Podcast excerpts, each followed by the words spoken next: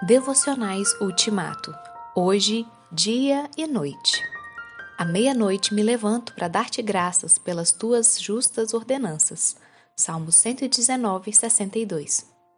O relacionamento do autor do Salmo 119 com Deus é o dia inteiro, a parte clara e a parte escura.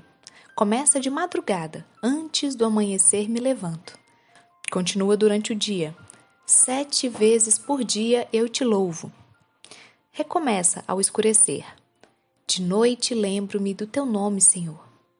Penetra noite adentro. À meia-noite me levanto para dar-te graças pelas tuas justas ordenanças. E ocupa a noite toda. Fico acordado nas vigílias da noite para meditar nas tuas promessas. Nesses encontros, o dia inteiro com Deus, o salmista gasta algum tempo se lembrando do nome do Senhor meditando nas suas promessas, agradecendo a sua presença e adorando na beleza da sua santidade. Há muita coisa para ser lembrada.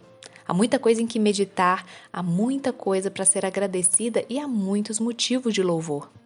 É certo que ele gastava tempo também para confessar pecados, para pedir desculpas, para pedir perdão e para suplicar milhares de outras bênçãos, como por exemplo, trata com bondade o teu servo, Senhor, conforme a tua promessa.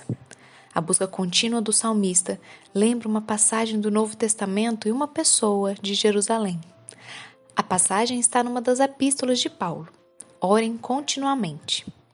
A pessoa é a profetisa Ana, a viúva que nunca deixava o templo, mas jejuava, orava, adorava dia e noite.